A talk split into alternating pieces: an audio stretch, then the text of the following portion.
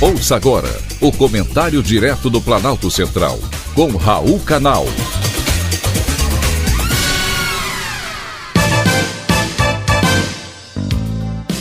Queridos ouvintes e atentos escutantes, assunto de hoje: tribunais aparelhados.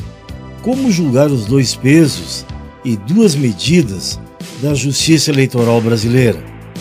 Em recente decisão, o Tribunal Superior Eleitoral indeferiu o pedido de registro de candidatura à presidência da República do ex-deputado Roberto Jefferson, do PTB do Rio de Janeiro.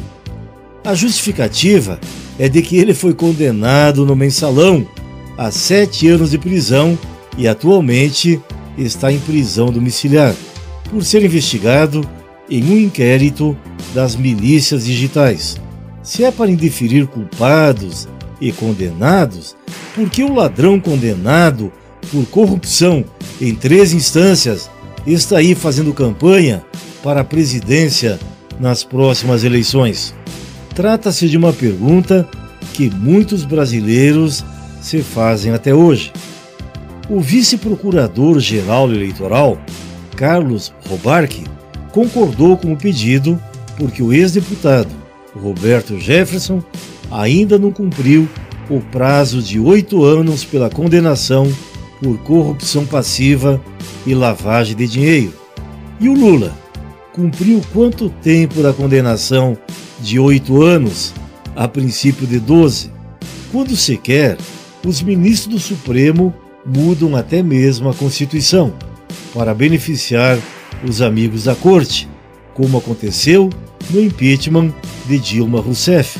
O artigo 52 da Constituição é claro, a perda do cargo por crime de responsabilidade inabilita por oito anos para o exercício de função pública.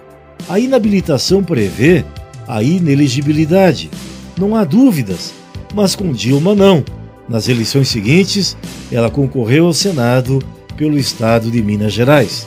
É fácil constatar o interesse da Justiça, seja eleitoral, seja o Supremo Tribunal Federal. Quando se tratam dos amigos, Ricardo Lewandowski foi o amigo da vez de Dilma, na época presidente do Supremo Tribunal Federal, tribunal que determina a constitucionalidade das decisões em todo o país. Estão abrindo precedentes perigosos. Decisões como essas permitem a qualquer outro chefe do executivo que esteja sendo processado por crime de responsabilidade e depois condenado pedir pela manutenção dos seus direitos políticos. Lula conseguiu ser descondenado por Edson Fachin outro ministro da Suprema Corte. Esse é o país em que estamos vivendo hoje. Tribunais totalmente aparelhados que vão contra os interesses do povo brasileiro. Foi um privilégio ter conversado com você.